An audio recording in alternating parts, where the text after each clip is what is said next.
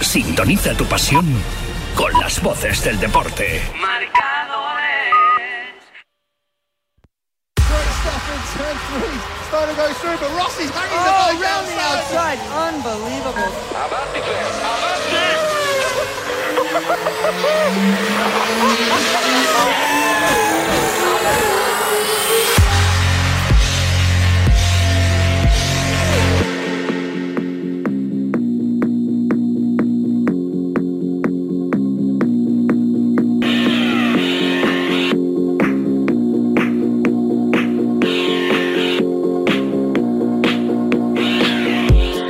Marca Motor Competición con Jesús Poveda.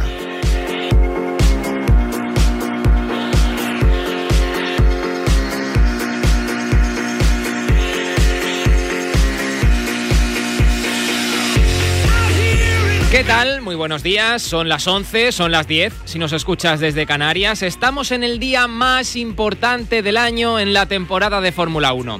Desde las 2 de la tarde te contamos el Gran Premio de Abu Dhabi con Max Verstappen desde la pole y Lewis Hamilton desde la segunda plaza, los dos empatados a puntos en la clasificación general.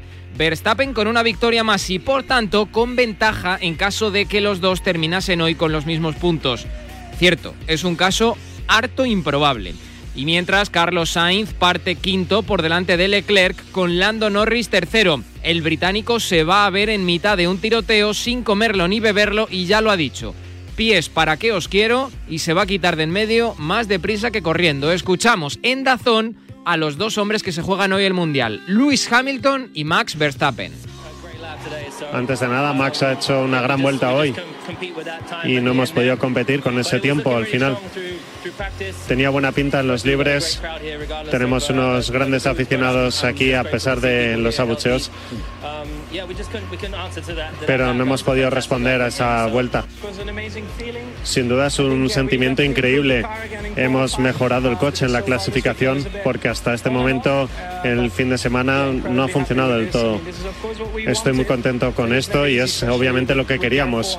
Nunca es fácil con el estado de forma que han tenido los Mercedes y ahora tengo ganas de la carrera de mañana, que es lo importante. Después vamos a escuchar a los dos españoles, ya digo, eh, Sainz quinto, eh, Fernando undécimo, pero es que hace muchos años, me atrevería a decir que más de dos décadas, que no vemos un final de temporada tan apasionante. Y lo comentamos todo enseguida con Cristóbal Rosalín, que ya nos está escuchando. Antes, también tenemos novedades en la Fórmula 1 porque Nikita Mazepin ha dado positivo de coronavirus. No habrá sustituto para el piloto de Haas, ya que el probador no ha salido a pista en ninguna sesión práctica durante todo el fin de semana. Así las cosas, uno menos en la parrilla y tampoco cambiaba mucho. No nos vamos a engañar porque salía el último. Además, ya está casi todo preparado para el Dakar 2022, del que te daremos buena cuenta obviamente en Radio Marca como siempre. Nasser Alatilla es el campeón del mundo de bajas por cuarta vez y Laia Sanz ha completado el primer test competitivo que tenía con su mini de cara al Dakar. Octava en la general del Rally Hail y muy cerca del ritmo y en tiempos de los de arriba. Atención a la española en Arabia Saudí. Esto es Marca Motor Competición con la realización técnica de Adrián Portellano. Nosotros abrimos gas.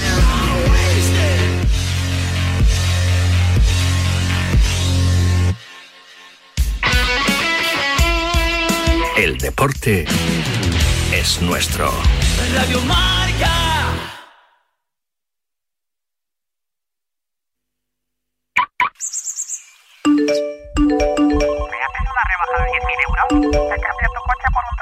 La tranquilidad solo se valora cuando se pierde. Vende tu coche en Automóviles Alhambra y dedica tu tiempo a otras cosas. La mejor oferta por tu coche en automóvilesalhambra.es. Y vamos con una buena primicia. Ya puedes descubrir el nuevo subcompacto de Honda. El nuevo HRV ha llegado a Autoser en Madrid. Un híbrido autorrecargable con la eficiencia de un eléctrico, la versatilidad de un sub y la tecnología, seguridad y calidad de un Honda. Ven a conocerlo a Autoser, tu concesionario oficial en Madrid, calle Narváez 82 y aprovecha las condiciones especiales de lanzamiento. Compramos tu coche, compramos tu coche, compramos tu coche, compramos tu coche. En Canalcar, compramos tu coche. Compramos tu coche, compramos tu coche, compramos tu coche, compramos tu coche. ¿Sabes qué? En Canalcar, compramos tu coche. En Canalcar, compramos tu coche. En Canalcar, compramos tu coche. Uf, las compras a última hora. Oye, perdona, no te cueles. La interminable función escolar. El yo te lo consigo más barato de tu cuñado. Ay, cómo lo echábamos de menos. Disfruta de cada momento de esta Navidad con el roscón de rodilla. Rodilla, de esta Navidad nos gusta todo. Canal, canal, canal, canal car. Canal, canal, canal, canal car. Compramos tu coche, compramos tu coche, compramos tu coche, compramos tu coche en Canal Car. Compramos tu coche en Canal Car. Canal Car. Despedimos el año con la mayor liquidación de stock de vehículos seminuevos. Imbatibles ofertas en Yamóvil, precios únicos. Llegó el momento de estrenar tu seminuevo de Yamóvil. Entrega inmediata. No lo dudes, el mejor regalo de estas navidades está en Yamóvil. ¡Oh, oh, oh!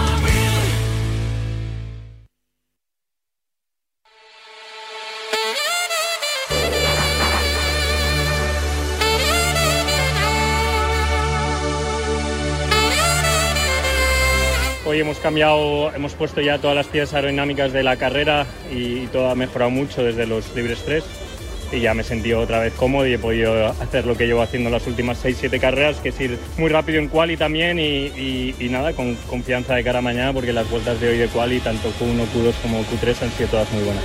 Sí, bueno, pero ya no estamos en la Q3, ¿no? Y cuando te quedas fuera por 12 milésimas, pues eh, la verdad es que, que duele un poco porque la vuelta era buena y hasta la última curva venía mejorando y, bueno, te quedas sin, sin, la Q3 que creo que merecíamos, teníamos un poco más de ritmo que P11, pero bueno, supongo que habrá alguna penalización esta noche eh, a un par de coches seguramente que ha habido impeding en la última curva y si conseguimos salir novenos y con neumáticos nuevos y, y libre de, de elegir cuál, seguramente sea una buena carrera.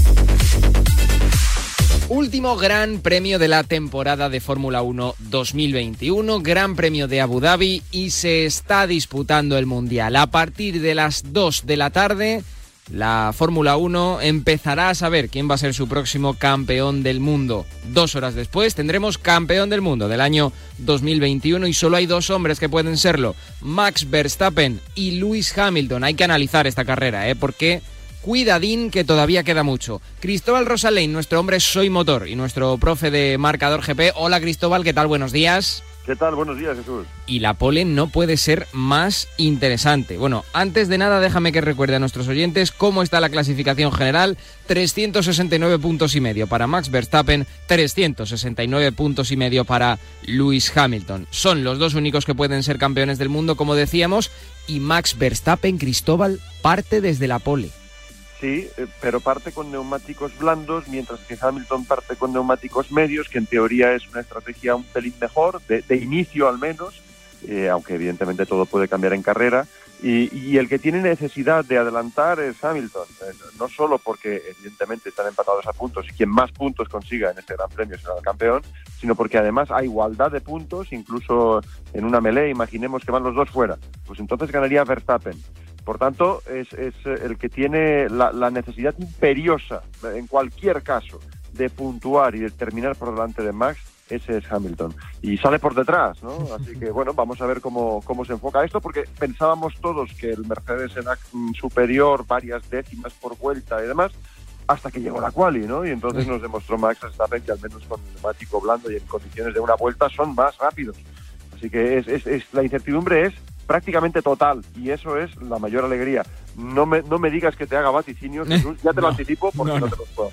Es imposible, no tenemos la bola de cristal. Eh, Cristóbal, ¿hay alguna posibilidad, echando cuentas, eh, de que gane cualquiera de los dos siempre? o sea, a ver cómo lo digo bien. ¿Hay alguna posibilidad de que Lewis Hamilton gane el Mundial quedando por detrás de Max Verstappen o que Max Verstappen gane el Mundial quedando por detrás de Lewis Hamilton? ¿O esto es el que gane gana? Como cuando éramos pequeños y ya se iba la luz y venga, el que meta gana, pues esto es igual.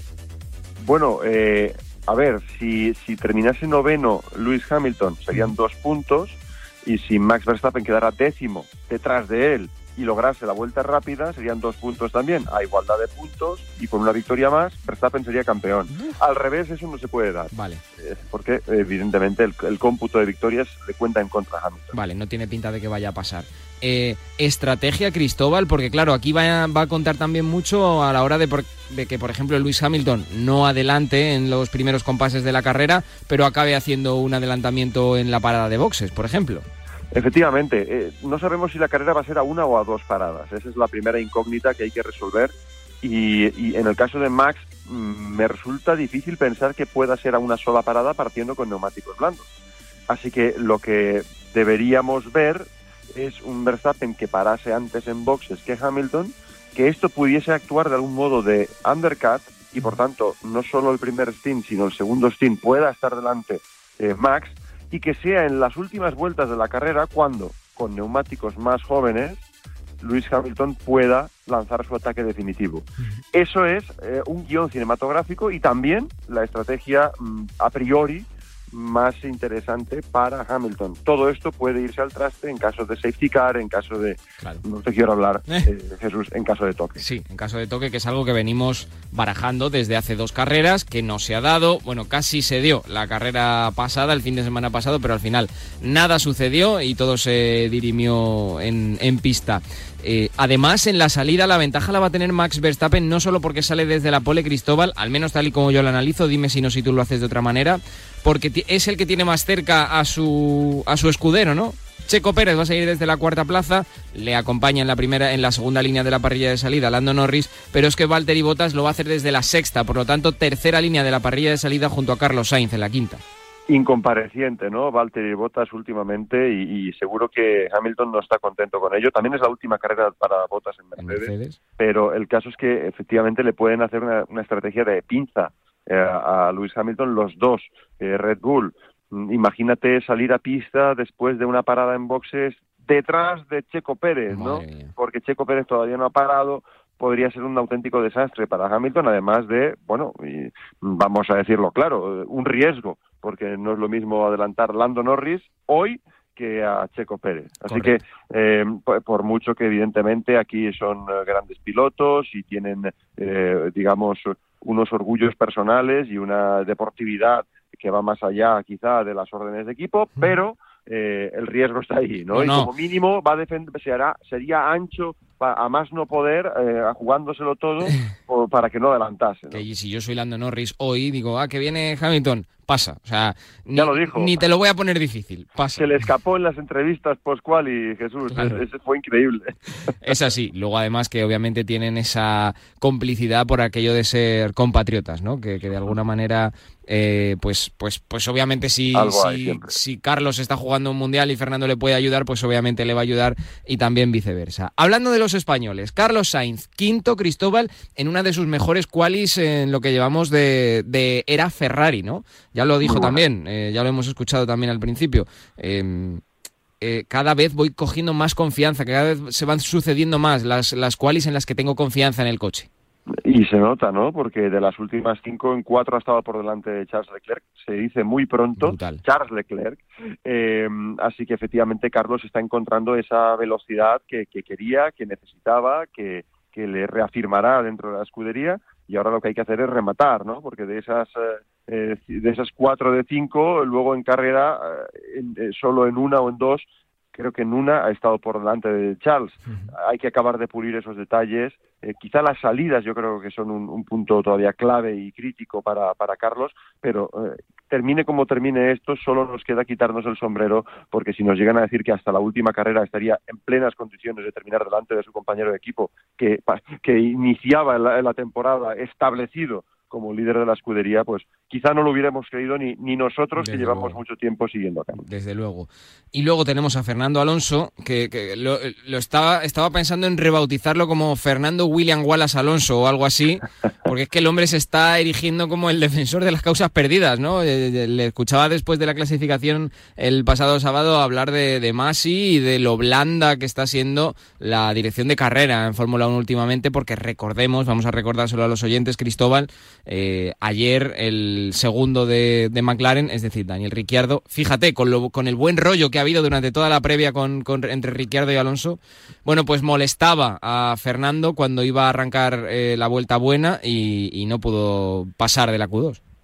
Bueno, y, primero, Fernando se puede permitir ya decir estas cosas eh, con 40 años, todo ganado, eh, un prestigio que, que, sigue incolume a pesar de, de, la veteranía. Bueno, sí, eh, pero al mismo tiempo hay que decir que, que, que Michael Massey es verdad que ha sido un poco, un poco, eh, digamos que ha querido quedar bien con casi todo el mundo y eso a veces, pues, yo creo que le ha llevado a tomar decisiones eh, un pelín blandas. Eso no significa que haya sido muchísimo peor que su antecesor, que estas, estas últimas semanas hemos escuchado de todo, pero que su papel es realmente difícil, que también eh, los tiempos cambian y que él está trayendo un nuevo, un nuevo estilo y, lo que sí veo claro, Jesús, es que o, o optamos por el dejar correr y entonces pues a veces nos parecerá blando u optamos por la rigidez estricta que entonces pues eh, ciertas acciones en las carreras que hemos visto no solo el, última, la última semana sino durante todo el año pues tendrían que haber sido diferentes. Desde eh,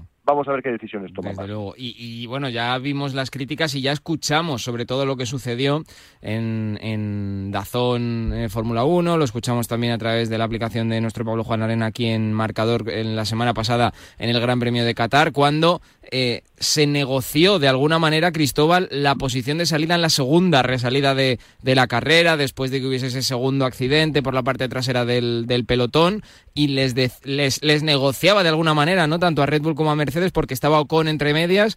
Eh, se supone que Max Verstappen tenía que salir por detrás de Lewis Hamilton porque había recortado en la primera curva y por lo tanto tenía que ceder la posición, pero no lo había hecho hasta que había salido el safety car y luego la bandera roja y les ofrecía, te ofrezco salir por detrás de Lewis Hamilton, ¿lo aceptas o no? Esto, la verdad, a mí también me pareció muy curioso, yo no lo había visto nunca. Falló más en la terminología que en el procedimiento, eh, Jesús, porque efectivamente en una, en una situación de carrera si alguien gana ventaja fuera de pista, normalmente se le da la oportunidad de devolver la posición. Esto no pudo suceder en el Gran Premio de Arabia porque eh, hubo una bandera roja al cabo de dos curvas. Y entonces eh, eh, Masi quiso actuar como si la carrera estuviera en marcha, porque evidentemente la prioridad fue devolver los coches al, al, pit lane con seguridad y demás. Pero bueno, le dijo, oye, mm, tenía que haber dicho, vas a dejar pasar, te vas a colocar detrás de Hamilton o te, llevo comisarios. Porque eso, eso sí, sí puede ser. En pista, tú le das la opción al piloto a que haga eso. Si no lo hace, lo mandas a comisarios. Eso trasladado a los boxes podría haberse, haberse dicho de la manera que yo te, he expuesto aquí. Él lo hizo de una forma que sinceramente no me gustó y que dio la sensación de que la Fórmula 1 es un mercado persa. Eh, pues sí, la verdad es que dio, o dio un poco esa sensación, no sé. Eh, para terminar, Cristóbal, que sé que tienes eh, cosas que hacer, que estamos también pendientes de la tele, obviamente. ¿Tú recuerdas una carrera de última, bueno, una última carrera de la temporada en la que se jugase un mundial con dos pesos pesados tan grandes como Verstappen y Hamilton? ¿Qué te viene a la cabeza en el día de hoy? Me viene a la cabeza, hasta ayer me venía a la cabeza Japón del 90, hoy me viene a la cabeza Japón del 89. Y te diré por qué. Porque a, a, Sena le sirvió echar de pista a, a Prost en ese eh, Japón del 90 y ahora ya, ya no valdría, ya, no esa, esa estrategia ya no valdría. El que sale segundo es Hamilton y como Senna hace 30 años o 31 y ahora eso no le serviría. Le tiene que servir lo otro, que cuando, cuando él vaya a adelantar a Verstappen, que Verstappen diga, por aquí no pasas y le cierre, ¿no? Como le hizo Prost a Senna en el año 89. Eh, no puedo quitarme de la cabeza esas escenas, aunque espero, sinceramente, que no se repitan. Prost y Senna, palabras mayores ¿eh? en el mundo de la Fórmula 1 y obviamente cuando pasen los años también hablaremos de Verstappen y Hamilton y también diremos que son palabras mayores. Cristóbal Rosalín, te escuchamos primero en, en Dazón Fórmula 1, después en Marcador GP o en el marcador normal de los Pablos y te leemos, por supuesto, en Soy Motor. Gracias, Cris, un abrazo. Un abrazo. Nosotros seguimos, esto es Marca Motor Competición. Marca Motor Competición. Con Jesús Poveda.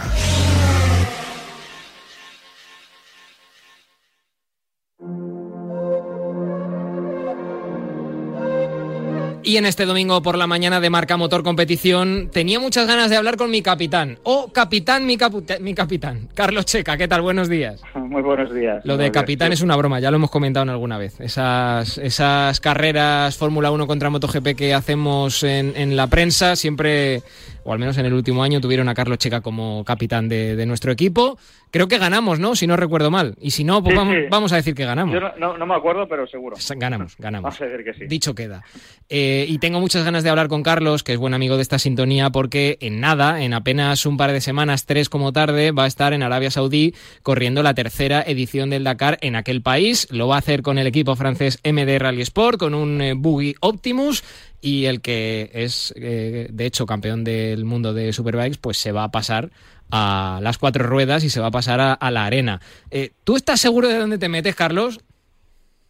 No, la verdad es que no mucho. Bueno, eh, ya hacía tiempo que me lo pensaba, pero aquello que, que cuando no es por una cosa es por otra. Claro, nunca se tiene. Pero son aquellas cosas que, bueno, al final dices, oye, me lanzo y, y, y, al final, el peor de los casos, pues bueno, ya veremos qué pasa, ¿no? Pero son riesgos muy asumibles, ¿no? Yo creo. Y, bueno, y, al final nunca sabes, yo al principio quería ir en moto, después obviamente ya me, lo saqué de la cabeza, hice algunas pruebas y ya vi que no, que era, que era demasiado trabajo y demasiada pérdida de atención para intentar ir algo rápido, algo, y mucho menos para estar eh, bueno, con, los primeros pilotos, ni mucho menos, ¿eh? muy, muy lejos de, ese nivel. Pero ya en, en coche, pues bueno, eh, empecé con el side by side, hacer algunas pruebas y me lo pasé algunas excursiones también.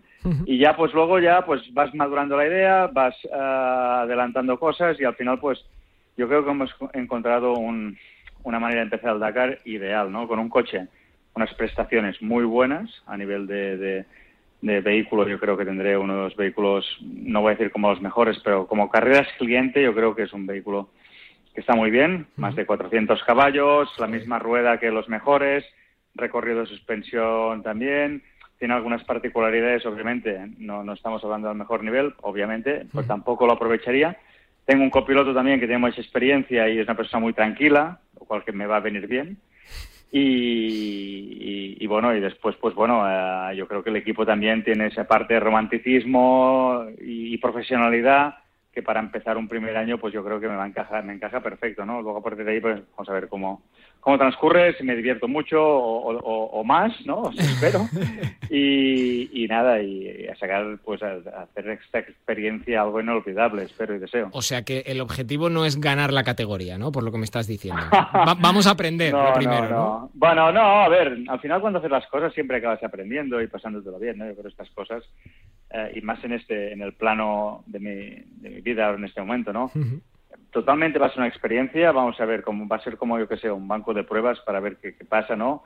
Si, si las neuronas o, o, las emociones se me activan y, y, y, esta experiencia pues pues eh, me invita un poco a repetirla, ¿no? De momento va a ser una experiencia para, para decir, bueno, quiero hacerlo, lo voy a hacer y, ya queda ahí y a partir de ahí pues ya veremos, ¿no? Pero para mí ahora en este momento lo más importante es, es, como un premio que me hago de poder ir al Dakar. Es una cosa que ya había hecho durante mucho tiempo y obviamente lo vamos a intentar hacer lo mejor posible. Y no nos vamos a dejar ningún detalle. Si no lo hacemos mejor no será porque no hayamos insistido más o, lo hayamos, no sé, vamos a ver dónde llegamos, ¿no? Dónde estamos y a partir de ahí pues ya valoraremos si el resultado es bueno o no. Pero bueno, para mí el resultado es poder hacerlo y, hacerlo de la mejor manera y divertirme lo máximo. Y si me lo paso muy bien pues ese será un gran resultado. Oye, me ha llamado mucho la atención lo que has dicho al respecto de eh, a ver si me dan las neuronas y las emociones y que tu compañero de, bueno, que tu copiloto en este caso es un hombre calmado que eso te va a venir bien. ¿Qué pasa? ¿Que subes de revoluciones enseguida? O, porque claro, encima de la moto nunca hemos podido ver mm, eh, lo que estás pensando, ni lo que estás diciendo, ni las caras que pones, obviamente. Pero aquí sí, aquí de hecho probablemente tengamos una cámara, que veamos cómo vas por dentro, en fin. Eh, eh, ¿Cómo eres eh, pilotando?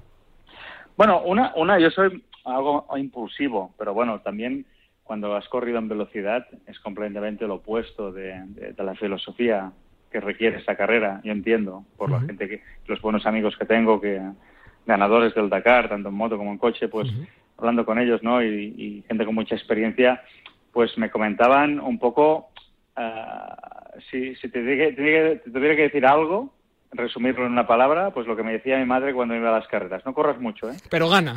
Pero bueno, eso ya, eso ya no, no, no, no entra este año porque obviamente es imposible ganar. Fíjate si le hemos preguntado a los Márquez y, y a más eh, pilotos al respecto de si les interesaría hacer el Dakar en algún momento en, en, moto y ellos siempre nos han dicho lo mismo, no lo hago en moto porque si me subo me voy a, me voy a hacer daño. Eh, confirmas, ¿no? Totalmente. Bueno, es que el tema es que sí, es peligroso, ¿no? Porque yo, al final esto es un tema de... Yo voy un poco más allá en el sentido de que tú cuando estás compitiendo para ganar un campeonato del mundo, pues asumes unos riesgos y, y, y eso pues te compensa, ¿no? La emoción de poder ganar, de poder competir, de poder luchar contra tus rivales y asumir ese riesgo, pues queda compensado, ¿no? Es como eh, ese miedo que, tiene la voz pequeña, ¿no? Pero claro, cuando vas al Dakar, un piloto de velocidad, es que no, no te comes ni las papas ahí, ¿no? Porque no tienes nada que hacer.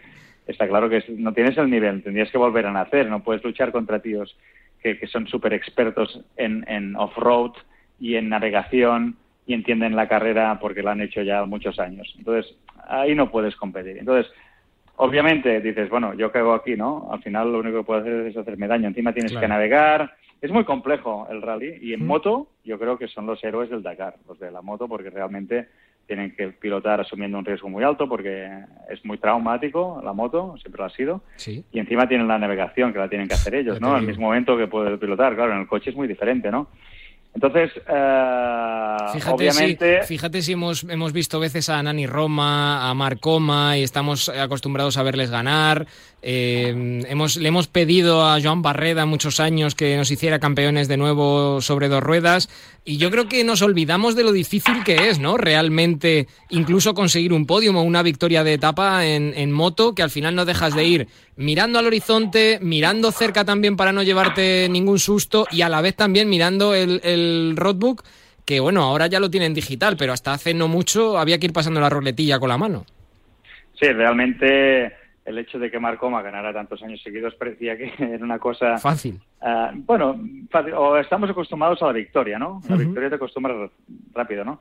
Y ahora, pues claro, eh, vemos que, que, lo que hizo Marcoma no era algo normal, no. ha, ha, sido algo muy excepcional, ¿no? También en el pasado pues pudo conseguirlo Nani Roma, uh -huh. pero lo de Marc ganar continuamente y con un rival francés, que siempre a los franceses les, yo creo... Les escuece un poco, ¿no? Bueno, sí, no, pero siempre, el, el, no sé, eh, yo creo que en este tipo de carreras siempre se les escapa algo a favor de los franceses, ¿no? A claro. nivel de información y, y, puede ser que se sientan un poco más beneficiados en algún momento. No quiero decir que Cyril Depre haya ganado porque la, ni mucho no, menos, ¿eh? No, no, no, Todo lo contrario, ¿eh? No, pero, pero bueno. Un piloto, un gran rival. Claro. Pero obviamente es una carrera muy francesa, ¿no? Entonces yo creo que, que lo de Marc Coma pues aún tiene ahora más más uh, más valor porque te das cuenta realmente de la dificultad que tiene ganar un Dakar, ¿no? Y en moto pues tiene una complejidad y un riesgo muy alto y es muy valorable. Oye, lo tenía que haber mirado, pero no lo he mirado. ¿Qué, qué dorsal te han dado?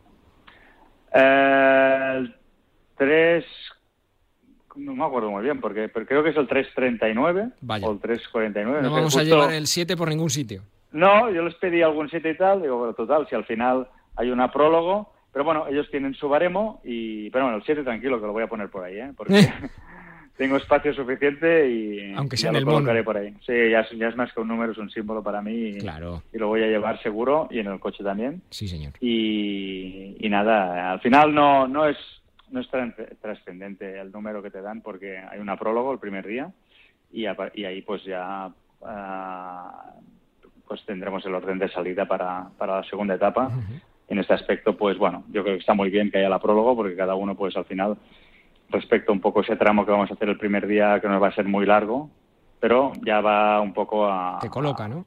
A, sí, a colocar a cada uno un poco con la velocidad que tiene, ¿no? Y esto pues un poco yo creo que de acá la carrera es es interesante que sea así. Pues sí, es la quali de, del Dakar. Si sigues en esto del Dakar, si te gusta, que te va a gustar, eh, estoy seguro, eh, y, y, no te encuentras con Valentino Rossi en el Dakar, yo creo que va a ser de milagro, porque me parece que, que está, vamos, o sea, tiene que ser como, como un objetivo obligado para él, ¿no? Ahora que ya va a dejar la velocidad y que sí va a correr obviamente en GT y va a hacer algunas cosas más, pero yo creo que al final lo del Dakar le acabará picando, ¿no?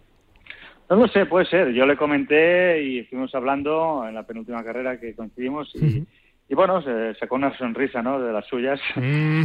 sin decir nada, pero yo creo que sí, es una persona que seguramente cualquier cosa que corra y cualquier prueba importante de relevancia, pues es posible que, que pueda tomar parte. Y, el Dakar, ¿por qué no? Obviamente es una, una prueba de referencia.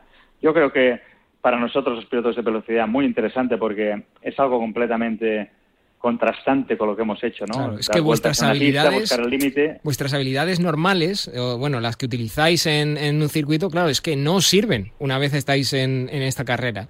Eh, Es que, es que- son días. No, te diré que casi casi es contradictorio.